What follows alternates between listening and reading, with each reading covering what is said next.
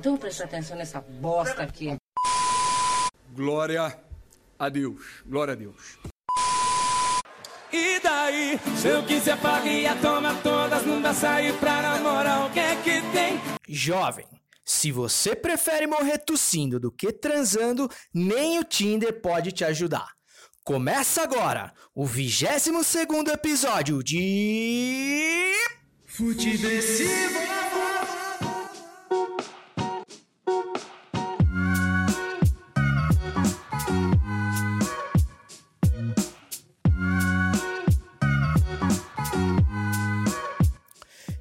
Seja muito bem-vinda, seja muito bem-vindo. Eu sou César Cartoon e esse é o Futiversivo 22 que chega com um mix de descrença batida com incerteza, mas ainda com a sagacidade necessária para sobreviver sem respirador à brasileia dos novos tempos.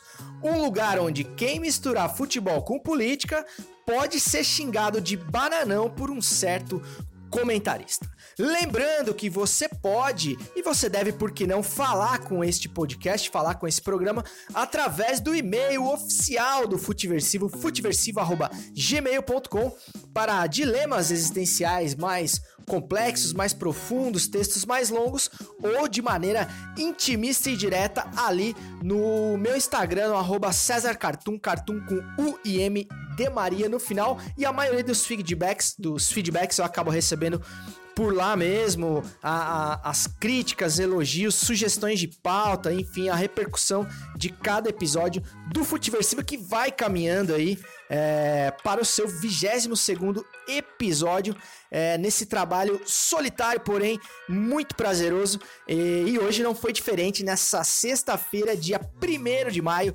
dia do trabalhador e não do trabalho. Vale a pena sempre a gente lembrar a diferença. E no episódio de hoje teremos um pitadinha histórica, exclamação, homenageando os 80 anos do meu, do seu, do nosso e, claro, da Alegra Paquembu, não é mesmo? Que é quem manda soltar e manda prender na praça Charles Miller pelos próximos 35 anos. Com ele, Cláudio Campos, o amante do pretérito. Tá muito legal hoje o Pitadinha Histórica, como de sempre, como de costume. Claudião não é a uma. E tem também o Gol da Alemanha, que vai falar hoje da curva cada vez mais crescente da sapatanização do comentário esportivo, com a fala do nosso querido Caio Ribeiro, que faz parte aí da geração Thiago Leifert de entretenimento, né? Que vai dando seus frutos. Falando em Thiago Leifert, vamos falar também de Big Brother Brasil para você ver como esse programa é eclético, né? Mesmo com o meu parceiro, o Havaiano da Moca, e meu parceiro de F4L agora, meus amigos, por que não? Léo Sui. E essa corrida dos influenciadores, essa corrida subliminar dos influenciadores por uma vaguinha na edição 21. Teve isso, sim, senhor. E falando no F4L, domingo passado agora, é, a gente lançou o primeiro vídeo de retorno do F4L com a minha humilde participação ali, com o Draw My Life contando a história do canal, é, desde os tempos do Fred, né, que foi pro Desimpedidos depois, é, as pausas, enfim, é, idas e voltas do canal e esse retorno que a gente espera que seja triunfal aí para 2020. Então já, já tem o segundo vídeo lançado é, com uma resenha do Rafa Souto com o Phelps do Que Jogada, que é o segundo vídeo do canal, e tem muitas novidades vindo por aí, novos quadros, novos integrantes, como eu, por exemplo. E então a, peço para você, raro ouvinte do Futiversivo, que dá sempre a moral aqui para o nosso conteúdo, que também se inscreva no F4L, caso você ainda não seja inscrito.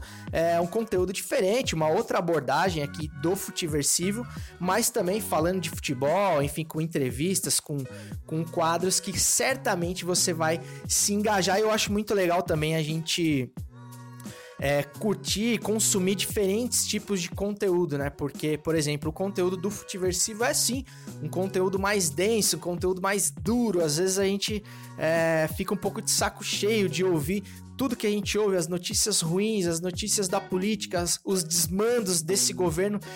Inacreditável que a gente que insiste ainda acontecer no Brasil. Então eu acho que tanto para quem produz quanto para quem consome é muito legal a gente ter essa mescla entre entretenimento e falar sério e as duas coisas. Não que o conteúdo do F4L seja menos relevante, mas lá a gente vai tratar de assuntos talvez é, mais agradáveis, mais palatáveis relacionados ao futebol, junto com, com o nosso querido Léo Sui, Rafa Souto, Menino Eleven, é, o Marlon Salatiel e tantos outros. Aí, ah, nesse primeiro de maio também completam-se aí 26 anos da morte do grande Ayrton Senna da Silva, tricampeão mundial de Fórmula 1 e ídolo mora aí, né, do, do, do esporte brasileiro, do esporte motor brasileiro. É, inclusive, a Globo vai reprisar nesse domingo agora é, uma das corridas, se eu não me engano, do primeiro título mundial do Senna e eu assistirei com grande entusiasmo, com grande nostalgia, porque realmente os domingos eram muito, mas muito felizes quando esse cara tava vivo e quando a gente é, assistiu uma Fórmula 1 ali com, com chance de ganhar, não é mesmo? Com a patriotada à parte aí, né? Porque quem se interessa de fato por automobilismo fica menos ligado a essas questões aí do cara ser brasileiro ou não. Mas enfim, pro, pro consumidor médio e o mais leigo, como eu, no caso, em automobilismo, a gente queria mesmo era ver o Senna ganhar e colocar aquela, Brasi aquela bandeira no alto do pódio quando a bandeira brasileira e a camisa da seleção brasileira não era um motivo de vergonha para grande parte da população como é hoje, né? Eu, por exemplo, tenho uma camisa que eu, que eu esperei anos para conseguir, que é a camisa do Tafarel, eu não tenho coragem de usar a camisa porque ela tem o escudo da CBF e ela representa para mim o que há de mais ignorante hoje na população brasileira brasileira, infelizmente, é, até isso, os, os condomínios, os bolsomínios se apropriaram, né? De, um, de, uma coisa tão cara, de um símbolo tão caro para quem gosta de futebol, que é a camisa da seleção brasileira. E sobre o Ayrton Senna, uma discussão que já tive ali com os meus colegas de dissidentes, o meu grupo mais polêmico e um, um grupo que é uma ilha no meio de grupos tão contraditórios que eu tenho no WhatsApp, que é, é, em quem será que o Ayrton Senna teria votado, né? Se vivo fosse nas eleições de 2018. E vou te falar que eu, eu prefiro nem pensar nisso, porque realmente o Senna, para mim, aí César Cartoon falando, era uma figura é, um tanto quanto contestável, né? Ele tinha muito essa coisa do, do foco, do, da força de vontade. Do, ele, era um, ele era quase um coach, né? É, na época em que não haviam coaches ainda, né? Ele falava muito disso, do esforço próprio, do poder de foco, de concentração e tudo mais. E, e, e a, o que deu ali na nossa enquete é que ele, talvez ele fosse um amoedista ali, algo, algo nessa linha mas eu não sei qual seria o posicionamento do Senna nesses tempos e mas prefiro nem lembrar, prefiro ficar com a lembrança aí da, daqueles domingos maravilhosos que eu vivia na minha infância e num Brasil que era menos polarizado que esse, né? Então acho que até um certo nível de divergência ali ideológica, a gente pode fazer algumas concessões e diferenciar ali o personagem é, o, o, a obra da vida do cara, né? Tudo que ele fez pelo esporte brasileiro, realmente, cena monstro, é, sagrado, né, pro, pro esporte brasileiro, do que ele pensava, do que ele falava, enfim. Mas realmente, às vezes, fico curioso para saber como o Ayrton Senna se posicionaria no atual cenário político, mas às vezes nem quero pensar tanto assim. E falando de morte, eu gostaria muito de trazer um gráfico, é o melhor vídeo que eu vi essa semana, que é um gráfico ilustrado da curva da, da contaminação da pandemia do coronavírus no Brasil, é, de acordo com, os, com, a passagem dos dias e com a mudança, sempre para pior, né, do, do, discurso do presidente Jair Bolsonaro. Só que além de estar tá trabalhando no feriado, eu fui presenteado com um mimo da minha queridíssima, da minha fofa operadora de internet a Vivo, que me deixou sem internet durante todo o dia de hoje, sem previsão de volta. É, e emergencialmente eles prometem para 24 horas, né, o retorno da internet. Então estamos aguardando aí a Vivo. Parabéns aí a Vivo, essa empresa disruptiva, né, que surpreende aí os seus clientes com esse tipo de, de surpresa aí no feriado. Então, graças a ela, eu não vou poder exibir esse gráfico aqui no podcast. Aliás, o podcast talvez não seja publicado na sexta-feira como de costume por conta disso. Tô, talvez só a Vivo saiba quando esse episódio vai pro ar, mas esse gráfico, procure aí no Twitter, no YouTube ele mostra né, a evolução das falas do Bolsonaro e é o aumento da curva de contágio, segundo a tática do Bolsonaro de, de afrouxar, de gorar a, a, a, a quarentena das pessoas, né, o, o isolamento das pessoas e isso, a fala dele, é claro que tem um peso muito grande, né? As pessoas que já gostariam de, de voltar à vida normal, entre aspas, e bota aspas nisso, como se fosse possível, é, se incentivam, se sentem aí encorajadas pelas falas do presidente e de outras autoridades tão irresponsáveis quanto para diminuir o, o, o isolamento, os cuidados com a higiene dos produtos, as idas no mercado, as festinhas, né? Os, os, os, os petit comitês que tem rolado aí, né? É, a gente consegue ver aí no Instagram ou outro as pessoas fazendo pequenas reuniões, muito selecionadas, né? Como a da nossa querida Gabriela Pugliese, por exemplo, é, mas que sem entender ignorantemente que o vírus não encontra barreiras, né? Inclusive sociais. Então, que isso é, é tão danoso quanto qualquer evento, qualquer aglomeração para a curva de contágio, mas as pessoas realmente insistem em não entender o óbvio e a gente chegou a essa a média de 500 mortes por dia no Brasil. É um número de casos realmente muito crescente, como os chamados alarmistas, né? Os infectologistas que alertaram para essa curva crescente, mas enfim, a, o Brasil insiste em achar que o problema não é com ele e realmente não, não dá para ser otimista no nosso futuro próximo. Mas então, aproveitando enquanto a gente está vivo e saudável, é, sem mais delongas, vamos tratar dos assuntos relacionados à maior invenção do homem depois da cerveja, o esporte que mais cresce no Brasil depois da quebra de quarentena subnotificada. Levantou para boca do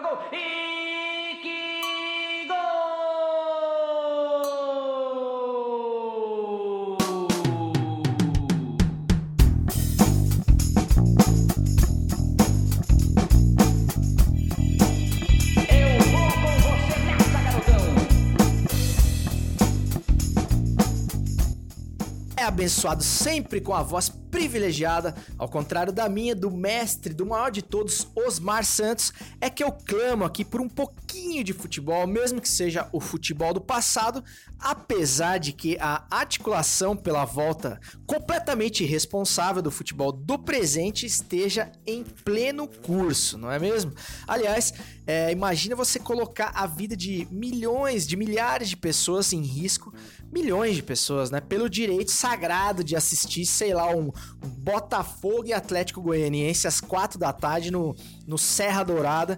É, é muito desapego à, à vida humana, né? Mas, enfim, vamos acreditar na ciência e acatar a decisão aí que deve vir em breve do, do maior especialista no assunto. Fala, é claro, do infectologista e rei da praia, Renato Portaluppi, né? Que agora é um é o consultor oficial, o conselheiro oficial do presidente Jair Bolsonaro para saber se a gente já pode voltar com as atividades futebolísticas profissionais no Brasil ou não, né? Lembrando que o Renato Gaúcho foi o cara que, primeiro, puxou a greve, do, a, a paralisação do, do, do desporto no Brasil, acertadamente, né? Falou, chamou atenção para para integridade física e pela saúde dos atletas, que ele zelava muito. Aí na semana seguinte foi visto jogando futebol com seus parças no Rio de Janeiro, em plena praia, né? É, quebrando ele mesmo a, a quarentena que ele tinha proposto. E mas agora, então, automaticamente ele já se qualificou aí, né, com essa atitude para o cargo aí de conselheiro mor do presidente Jair Bolsonaro. Não estou, não estou brincando, gostaria muito que isso fosse só um devaneio para saber realmente se a gente já pode ou não voltar com o futebol profissional nesse país. Mas vamos deixar esse assunto para o gol da Alemanha, porque hoje tem muita coisa no gol da Alemanha, e vamos direto para o Pitadinha Histórica exclamação. Aliás, siga o Pitadinha Underline Histórica no Instagram e no Twitter, se você ainda não segue, com ele, o amante do pretérito, o filhote de PVC, Cláudio Campos. Pitadinha Histórica. Reticências, três pontinhos, fecha conchetes, abre aspas, underline, interrogação. Fala César, tudo bem?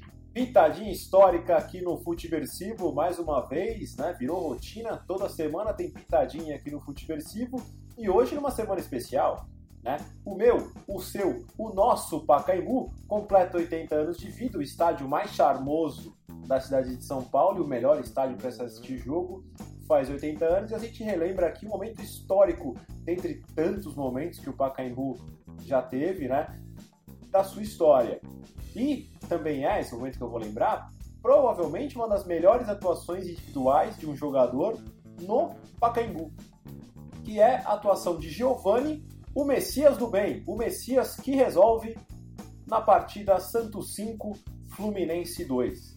Né? Era o Santos de Edinho, filho do rei, Giovani, Galo, Camanducaia, Jameli, né? era um time bem ajeitado do Santos que enfrentou um Fluminense de Vampeta, Renato Gaúcho e Valdeir The Flash. O Fluminense ganhou a primeira partida no Rio por 4 a 1 então deixou o Santos com uma missão praticamente impossível de ser resolvida no Pacaembu.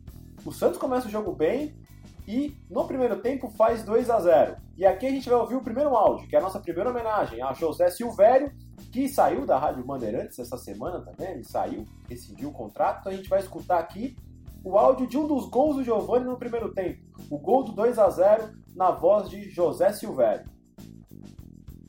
Parte bem pro campo de ataque, virou por dentro para Carlinhos, livre, arrancou, rolou para Giovani, grande pinta, limpou, bateu, é gol!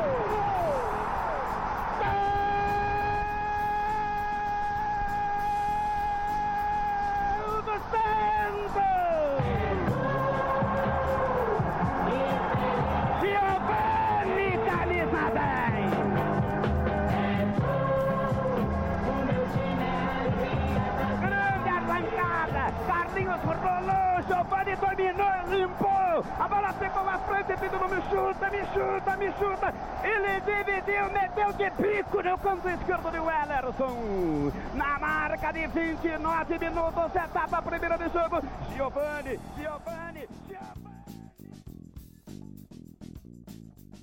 E esse é o placar do primeiro tempo, né? O jogo fica 2 a 0 só que o Cabralzinho, treinador do Santos, decide que o time não desça pro vestiário, o time fica no campo, com a torcida gritando o tempo todo, uma festa linda no Pacaembu, e é a festa que praticamente empurra o Santos para conquista do resultado, né, para fazer o 5 a 2 e para conseguir a vaga na final do Brasileirão. E aí eu vou me despedir aqui de vocês com outro áudio, que é um áudio muito bonito, que é o áudio do Milton Neves, do homem que não gosta de merchan, né, e que adora futebol velho como a gente, emocionado com a torcida fazendo a festa e com o Santos, o time que ele tanto ama, vibrando no gramado. Então eu me despeço de vocês com a emoção de Milton Neves no intervalo do Pacaembu, da histórica partida, da histórica classificação do Santos para a final do Brasileirão de 95.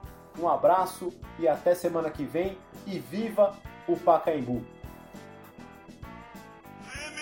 Fluminense canta Pacaembu, canta Pacaembu, mesmo que não dê. Mas como você é lindo,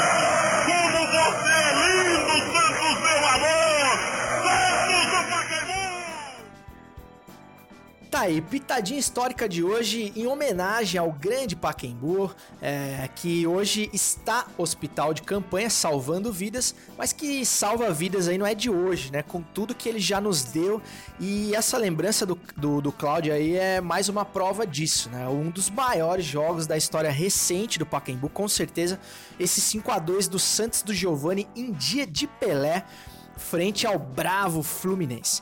Esse jogo foi pelo Brasileirão de, de 95, ainda no sistema de mata-mata, né? Que saudade! É, pelas semifinais do jogo de volta. E depois o Santos seria vice-campeão desse ano aí, perdendo aquela final do jeito que foi para o Botafogo de Túlio Maravilha, não é mesmo? É, agora pensa aí num 2020 como tá legal, né, cara? A gente teve esse ano a privatização do Paquembu, eu tô falando só do futebol, tá? Em pleno aniversário de 80 anos, é, e a saída do José Silvério aí, que foi trazido aí numa narração épica pelo Cláudio Campos, é, da Rádio Bandeirantes, né? Eu não sei se ele saiu por vontade própria, eu espero que sim, ou se ele foi saído da, da Rádio Bandeirantes, mas para mim, de qualquer forma, é, é a morte simbólica, né? Da locução raiz, da locução clássica de futebol no rádio. Essa saída de cena aí do, do José Silvério, quem sabe ele volte aí numa outra rádio, num outro veículo, enfim. É, eu espero muito que ele não tenha se, se retirado é, de, de forma definitiva aí do, do rádio brasileiro, né? Porque realmente é uma das vozes aí que vai fazer falta demais, mesmo já não estando no seu auge, né? No ápice da, da forma, mas a voz do José Silvério seguramente é uma voz necessária para o futebol brasileiro e realmente é muito, muito triste alguém preterir dessa voz. Outra coisa que eu não lembrava desse Fluminense Santos, Santos e Fluminense era do Vampeta jogando pelo Flu, cara. Essa foi outra lembrança aí trazida pelo Claudião que, que realmente eu, eu, eu não lembrava do Vampeta, do Vampeta jogando pelo Fluminense. Sobre o jogo especificamente, realmente foi um jogo que ele inclusive foi exibido pela faixa especial da, da Sport TV, porque é um jogo que vale a pena você assistir inteiro, do começo ao fim, porque a exibição do Giovanni realmente é algo assim fora do comum, assim, cara. Realmente o Giovanni acho que ele gastou toda a bola da vida dele naquele dia, porque eu nunca mais vi ele jogando daquele jeito. Ele realmente teve uma grande fase no Santos, na, na sua primeira passagem, jogou bem pelo Barcelona enfim, chegou à seleção brasileira, mas realmente esse dia, assim, é aquele dia que o cara. Que o cara, o que ele fizesse, daria certo esse dia. E é um grande jogo, realmente. Santos 5, Fluminense 2, em pleno Pacaembu, que completa hoje. Oit, é, que completa 80 anos, né? Completou essa semana. E mais uma lembrança aí exitosa do Claudião. Tamo junto, Claudião. Obrigado aí pela moral e pelo respeito que você tem tido com o Futiversivo, produzindo conteúdo semanal aí pro podcast sem fins lucrativos, né? Vale sempre a gente lembrar. Então até semana que vem, hein, Claudião. E agora, é, quando já tava ficando legal né, o episódio, é hora de passar aquela raivinha, porque todo dia, toda hora, tem mais um gol da Alemanha.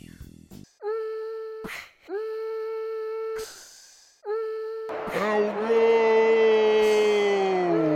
da Alemanha.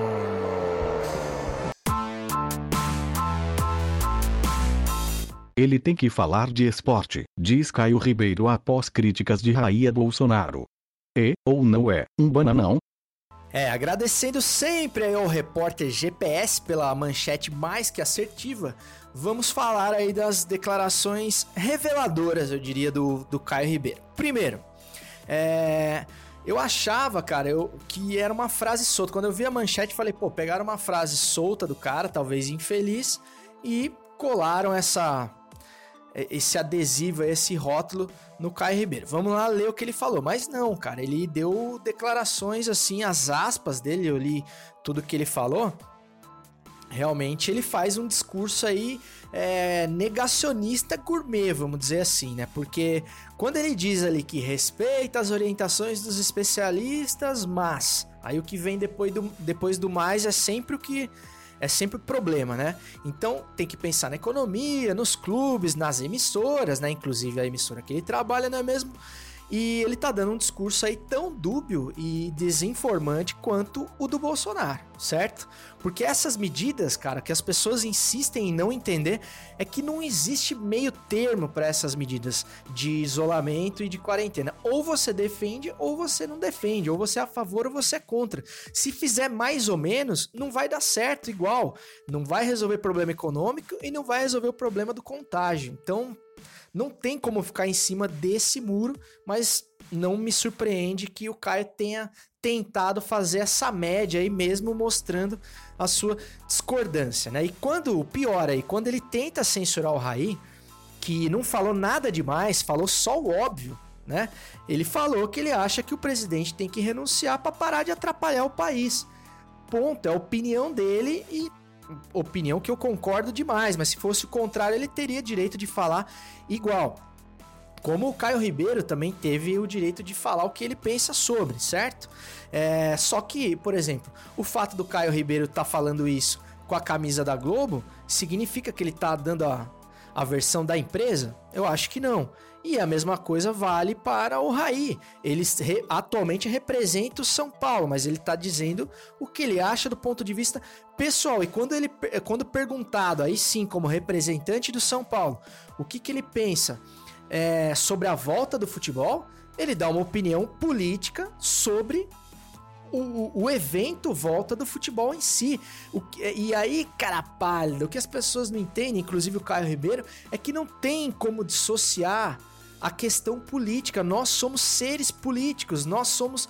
Tudo que envolve a vida em sociedade é político, nós somos os agentes da, da, das decisões políticas. Eu não tô falando de partido, de Bolsonaro, Lula, de vermelhinho versus amarelinho, de coxinha e mortadela. Não, cara. Tudo que se passa e que é decisão é, plural, contínua, social, coletiva é política. Então não tinha como ele opinar sobre o tema sem falar de política. E a grande, a grande contradição, a ironia é que para dizer que o Raí não poderia falar de política e sim de esporte, ele que é um comentarista esportivo fala mais de política do que o próprio Raí no comentário, né? Então, realmente, cara, só me resta lamentar essa declaração do Caio Ribeiro que sempre foi isentão em tantas questões, né? Para criticar um jogador, ele tem um dedo absurdo, ele, ele pouco se compromete, né? O máximo que ele conseguiu é, atingir alguém com a sua fala sempre tão doce, sempre tão fofa, foi o, o, bananão, né? Que foi o adjetivo mais agressivo que ele conseguiu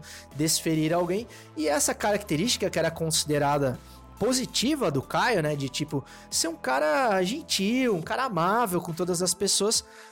Aí quando ele vai se posicionar na, na, na, onde ele, putz, cara, justo aí, meu amigo, você vai querer entrar de canela no Raí, cara. Tipo, sabe?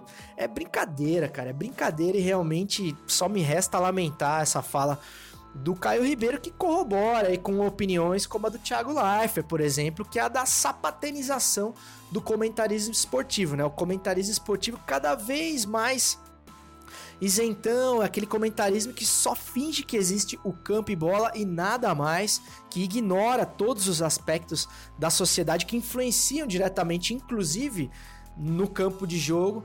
É, e, e, realmente eu espero que isso não vire uma tendência, né? Mas daí você começa a ver, né? As, é, a, a, a, caras como José Silvério é, sendo colocados aí para escanteio, enfim, e essas pessoas ganham um protagonismo cada vez maior. Ah, e coincidência ou não, falando em política e futebol, hoje o Bolívia, o Bolívia Zica, apresentador do Desimpedidos, é, para quem não conhece, é um cara que tá ali à frente é, do conteúdo de um canal que representa o puro entretenimento no futebol, né? A, a, a pura zoeira, né? Esse é o, é o lema do futebol. Inclusive, o, o, Desimpedidos é um canal voltado muito para um público mais jovem, enfim. O, é um conteúdo, vamos dizer assim entre aspas, alienado, no sentido de falar só da zoeira do futebol, da diversão, enfim, propositadamente ele faz isso e, não, e longe de mim achar que isso é um erro. Aliás, é muito legal, inclusive eu sou um fanzaço do canal. Mas o Bolívia, pessoa física, mesmo é, ainda dentro do personagem, se deu o direito que todos nós temos como cidadãos de dar a sua opinião na sua rede pessoal do Twitter, por exemplo. E hoje ele publicou um texto assim que para mim é acachapante, assim, um baita de um texto, utilizando ali o recurso do fio ali, né, que permite ele ligar um, um tweet no outro para fazer um texto mais longo e mostrou toda a sua indignação, todo o seu descontentamento com as atitudes é, tão sempre tão bélicas do, do, do, Bolsonaro, né, cara? Da figura do Bolsonaro, tentando ali fazer uma reflexão, chamar o presidente a uma reflexão do porquê que ele é essa pessoa tão amarga, sempre tão tão contrariada, sempre de mal com a vida, sempre é, trazendo o que há de pior ali do, do, do, sentimento humano, independente da situação, né? Você não consegue ver o Bolsonaro, mesmo antes da pandemia, é, no, nos momentos onde ele deveria estar é, gozando do sucesso máximo que ele alcançou na vida, que foi ser presidente do país, mesmo né, não realmente sendo uma das pessoas mais privilegiadas intelectualmente, muito pelo contrário, é, mas em nenhum momento você vê ele é, exaltando isso, né, cara? É um cara que tá sempre realmente. É, é um cara amargo, né? Vamos dizer assim.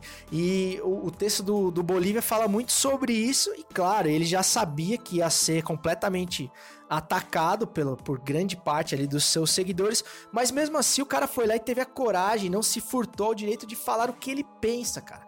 E, e é uma pena que muitos influenciadores.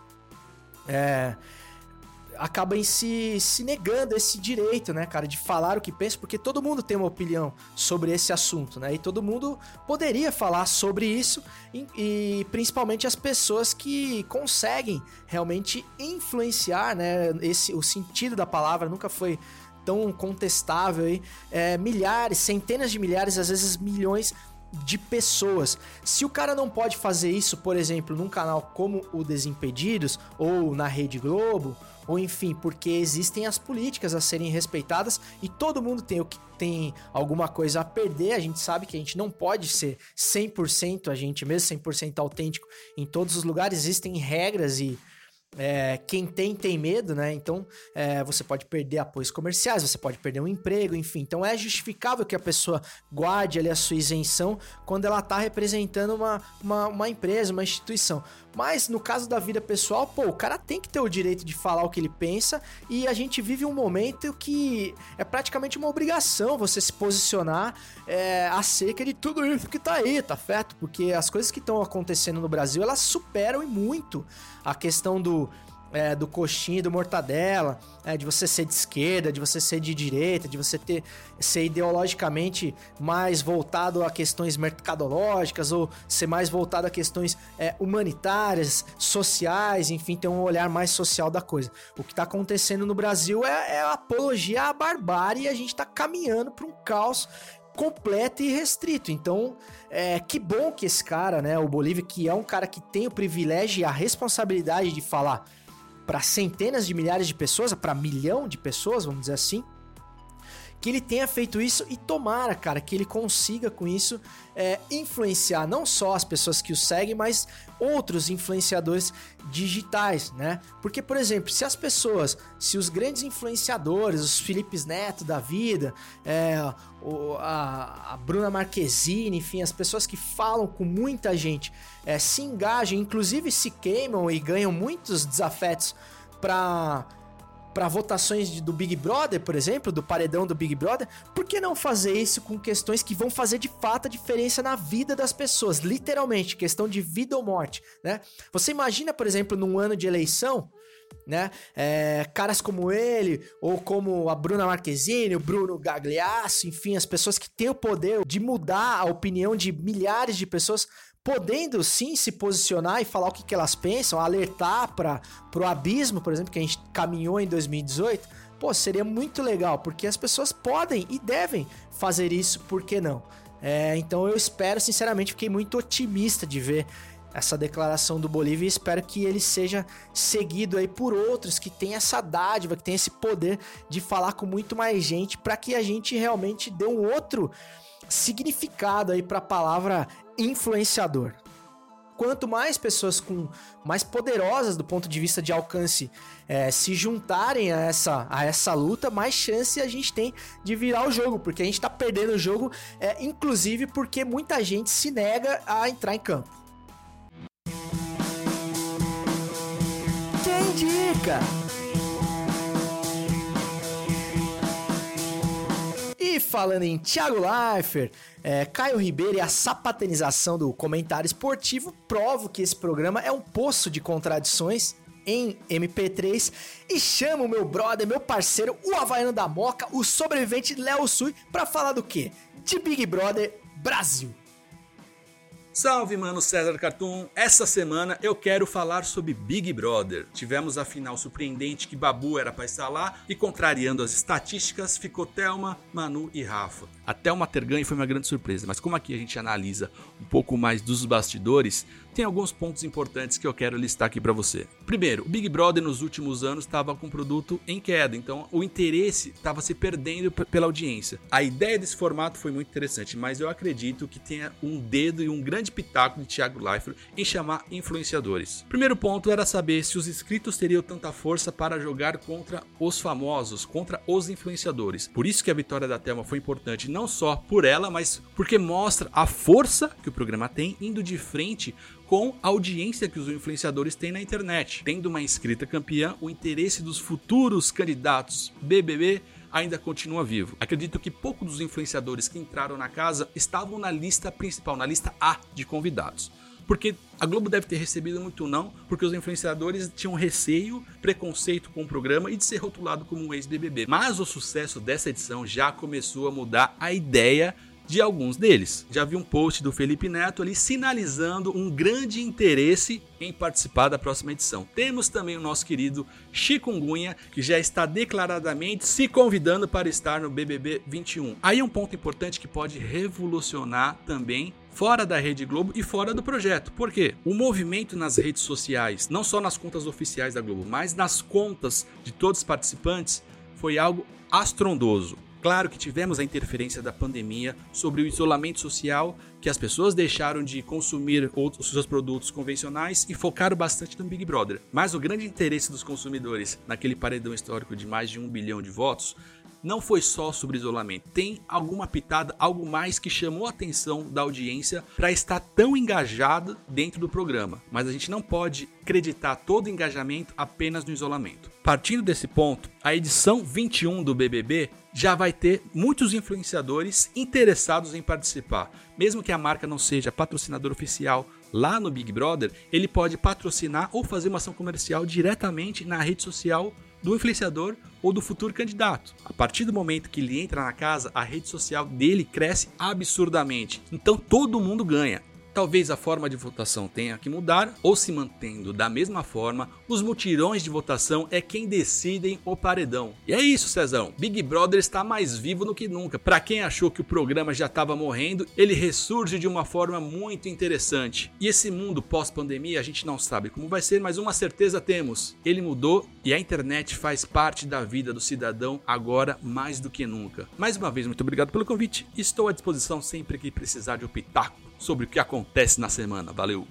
É, meu brother Nelson, eu diria que o BBB foi um conteúdo que renasceu das cinzas mesmo, né, cara? Impressionante o ressurgimento aí triunfal de um programa que ele vinha quase que se fazendando, né? Se tornando uma grande a fazenda com edições cada vez piores, assim, de ladeira abaixo.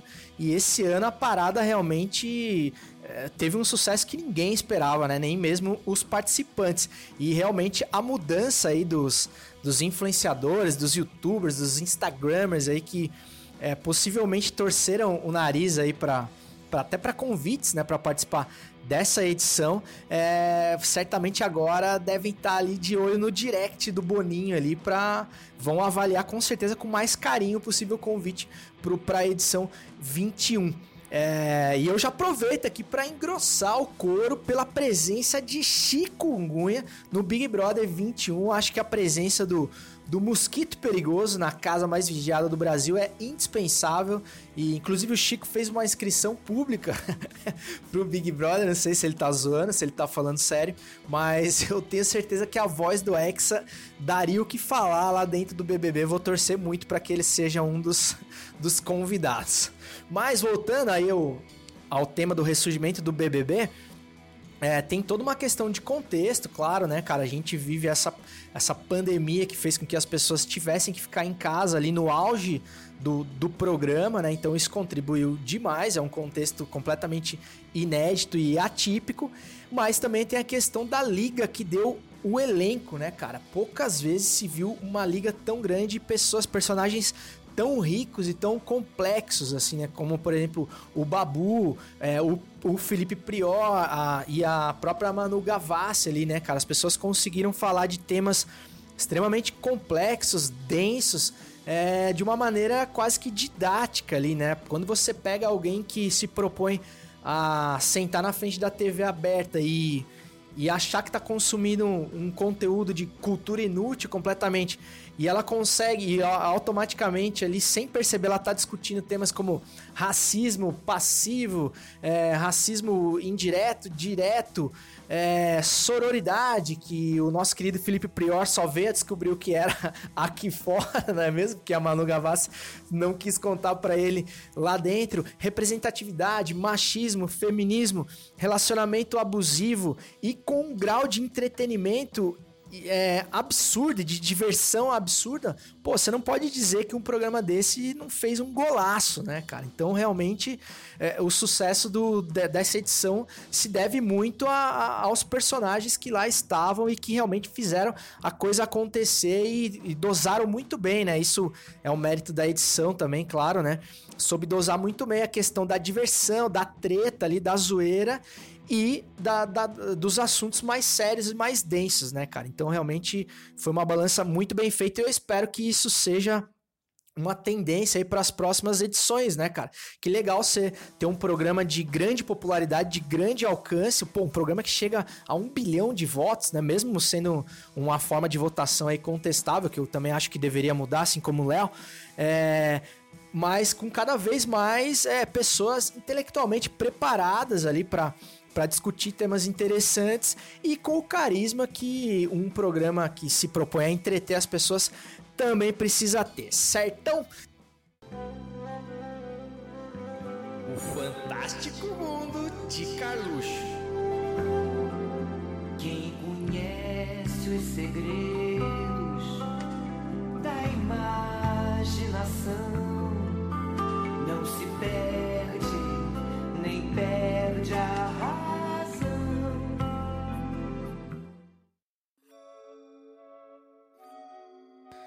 Fantástico Mundo de Carluxo é o quadro do Futiversivo que fecha o Futiversivo, sempre lembrando, cara, pedindo para você que se você chegou até aqui, eu imagino que você tenha achado alguma coisa de interessante nesse conteúdo, certo? Então peço para que você é, compartilhe, espalha a palavra aí para quem você conhece, que ainda não conhece o Futiversivo, para tentar aumentar a rede de alcance desse podcast. É, então o quadro, para quem não conhece ainda do Fantástico Mundo de Carluxo, se propõe a pegar o néctar do, do conhecimento, do pensamento Olavo Planista raiz da semana com o tweet mais genial de Carlos Bolsonaro durante a semana. E essa semana realmente foi unânime, inclusive dica do meu parceiro craque Alex, que trouxe realmente o fino, o creme do pensamento Olavo Planista. Então só me resta abrir aspas para o 03.